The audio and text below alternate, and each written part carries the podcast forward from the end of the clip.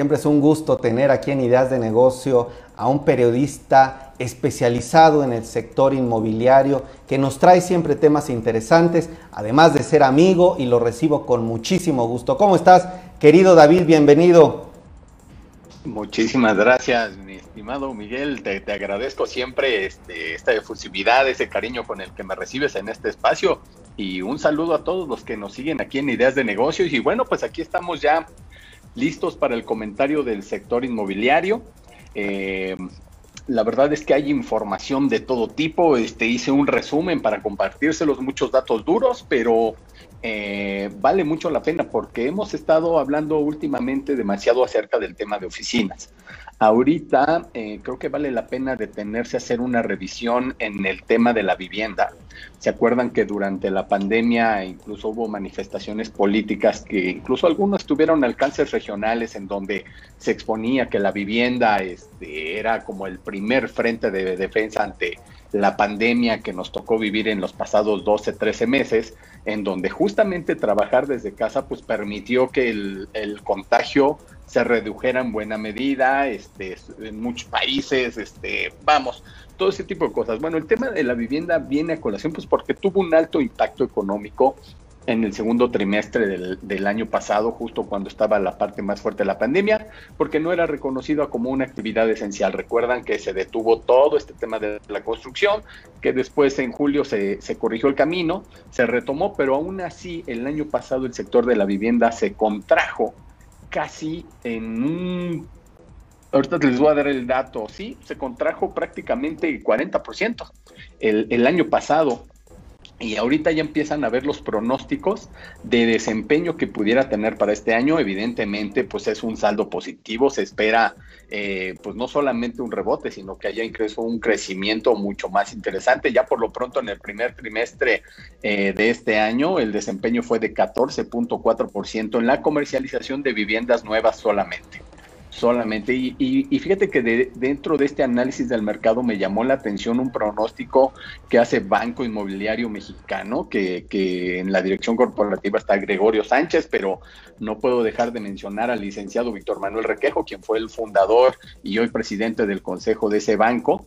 Eh, que tiene una, que justamente es destacable por lo siguiente, es el único banco que está enfocado justamente al nicho inmobiliario, banca privada, ¿no? Todos los negocios tienen, digo, todos los bancos tienen inversiones en el ámbito inmobiliario, pero este está enfocado justamente al, al negocio inmobiliario y además lo dirige Víctor Manuel Requejo, que lleva más de 35, 40 años en este negocio. Entonces, sin duda, vale la pena poner atención a sus pronósticos porque ellos están haciendo un análisis que me llama poderosamente la atención, la vivienda turística. Eh, tú pudieras pensar, bueno, pues ¿quién quiere comprar vivienda para vacacionar ahora? No, pues la verdad es que hay un momento de oportunidad muy interesante. La vivienda turística el año pasado cayó 40% también, o sea, similar a, a, la demanda del mercado. Y este año se espera que haya un crecimiento, aunque tengo mis reservas también, la situación que está ahorita en Quintana Roo en donde está desatada la ola. ¿Y por qué me detengo en Quintana Roo? Pues porque el, ese estado es un componente muy importante en la demanda de vivienda turística. Están otras zonas como Vallarta, Nuevo Vallarta, Los Cabos, eh, vamos, Puerto Peñasco mismo, ¿no? Pero Quintana Roo tiene un peso muy importante en este componente de demanda de vivienda turística. Se espera crecimiento, habría que ver qué, qué, sucede. Pero bueno, eh, pues en general, eh, para el sector de la vivienda se estima que este año pues se comercialicen cerca de 175 mil viviendas nuevas lo cual es un dato interesante. El año pasado solo se comercializaron 151 mil viviendas nuevas.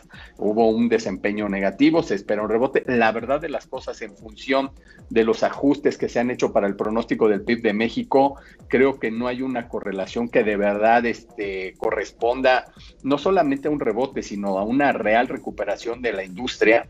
Eh, estos datos que te comparto de cuántos se vendieron el año pasado y que podrían venderse este año es, es a partir de cifras del registro único de vivienda, pero me llama la atención otros factores que pudieran incidir, aunque el primer trimestre fue bueno, hay otros factores que van a incidir en el tema de, la demanda de vivienda y que son meramente administrativos. Y tiene que ver, y aquí lo has abordado Miguel, con todo este tema del outsourcing, estas nuevas reglas por las cuales justamente el gobierno de México busca que muchos empresarios, eh, a la gente que tienen en la nómina, pues cumplan justamente, pues no solamente con el tema del IMSS, sino también con el, con el IMSS. Bueno, pues este, pues hay toda una, todo un desafío, todo un reto en cuanto a que estas empresas realmente este, lleguen a cumplir de aquí a agosto, que es el tiempo que tienen para dar orden a, esta cuestión de las nóminas y que paguen efectivamente lo que realmente sus empleados ganan y que los contraten en función de la actividad primaria que tienen. Eso va a ser un factor bien importante que va a pegar en la demanda porque eh, acuérdate que se junta con la instrumentación de la reforma de la ley de Infonavit que hubo en diciembre pasado y que apenas en abril lo platicamos, que justamente va a haber este, un nuevo modelo, una nueva política de otorgamiento de crédito y hay nuevas reglas de otorgamiento de crédito todos esos sistemas actualmente el Infonavit los está instrumentando y ya lo empezamos a percibir en algunas notas de la prensa, no ha trascendido de gran manera por el tema de las elecciones, pero ha habido un enorme desperfilamiento de mucha gente que podía ya obtener un crédito y ahora con estas nuevas reglas se desperfilaron y van a tener que esperar uno o dos trimestres más para poder este, estar de nueva cuenta eh, con la posibilidad de ejercer un crédito con Infonavit. Esto es el caso particular de Infonavit, pero que tiene su relevancia. Infonavit da seis de cada diez créditos de este país, así que no es cualquier cosa lo que está sucediendo. Entonces, son factores que pudieran incidir en el desempeño total de la industria, en cómo podría comportarse en las ventas de vivienda nueva y usada para este año y que hay que tener en cuenta. Entonces, a partir de esto, bueno, también les quiero compartir un último componente. Eh, lo estaba leyendo apenas hace un momento, aquí se los enseño, están las, las, las copias aquí. Hoy en el diario oficial de la Federación justamente se está publicando el programa especial derivado del Plan Nacional de Desarrollo, justamente el Plan Nacional de Vivienda 2021-2024, que me llama poderosamente la atención una, eh, pues los enunciamientos que hay aquí y te voy a decir con qué me llama poderosamente la atención, cuál es la contradicción.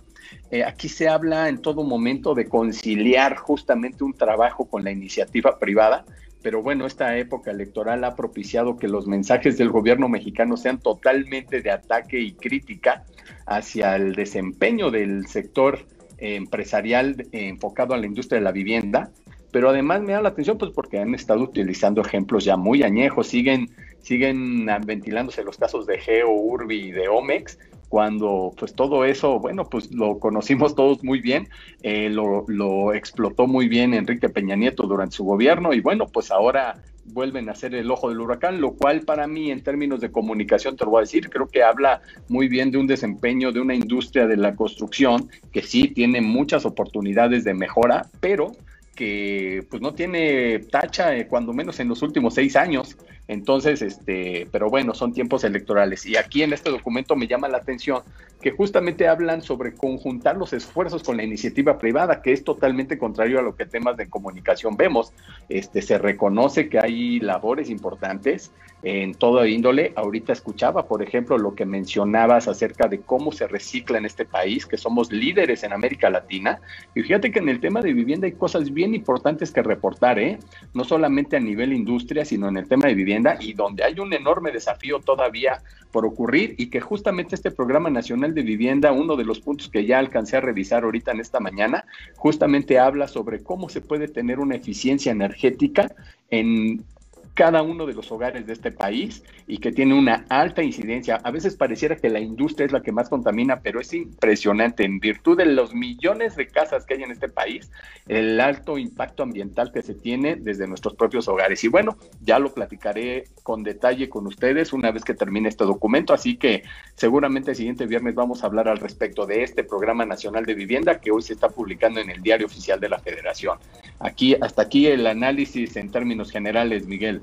David, me dejas pensando como siempre y eh, me llama la atención. La verdad es que todas las veces que te presentes aquí me haces reflexionar sobre varios puntos. Ahora eh, tengo algunos puntos, pero permíteme nada más rápido saludar en unos minutitos a las personas. Te saluda eh, Ana Yadira, Mariel Medina, Pedro Santillán desde LinkedIn, Gabriela Romero, Elia Ríos, también Josué Aguilar dice saludos David, Pedro Santillán dice eh, también nos manda saludos de un comentario hablando de las fusiones. dice Pedro Santillán desde LinkedIn si las fusiones se han dado también por la nueva reforma, por la prohibición de la subcontratación de personal. Ya no entendí ahí, Pedro, eh, eh, o no sé si, si tú lo entiendes, David. Y yo te quisiera aprovechar esta pregunta para también un poco preguntarte o cerrar con esto. Si va a haber un crecimiento de este mercado, si se van a dar nuevas reglas en el tema de otorgamiento de crédito, ya tú nos has hablado en otras ocasiones de esto y quisiera solo reiterarlo brevemente. Tú nos recomiendas en este momento entonces adquirir una vivienda. Como ves toda la situación, es muy probable que las personas adquieran o se dé este crecimiento del que nos hablas, pero es buen momento. Sí, sin lugar a dudas es un muy buen momento, te voy a decir por qué. Porque más allá de toda esta cuestión de instrumentación de nuevas políticas de otorgamiento de crédito o de los ajustes que se espera que haya en las nóminas de las empresas en virtud de las nuevas reglas para el outsourcing, hay otras condiciones del mercado que por supuesto te invitan a que digas, sí, sí voy ahora.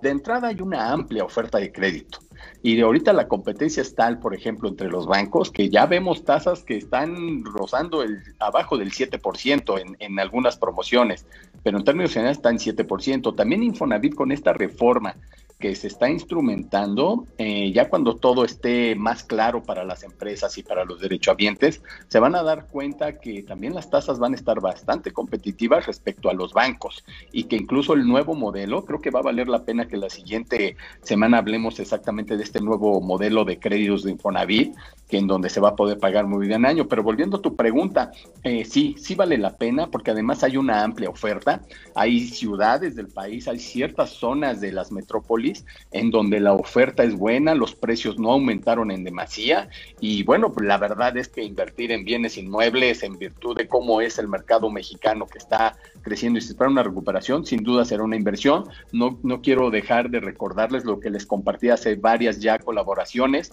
por ejemplo en la zona de Santa Lucía, si tienes manera de invertir en una vivienda ya eh, pues la demanda por la renta de una vivienda ya va a crecer enormemente. Dos millones de personas van a llegar a vivir en los alrededores del aeropuerto, en esos municipios. Entonces, sí es un buen momento, ya sea que quieras vivir en esa casa por las altas tasas competitivas y la amplia oferta crediticia o como inversión en virtud de lo que está por venir en zonas eh, como lo es el Estado de México, en los alrededores de Santa Lucía.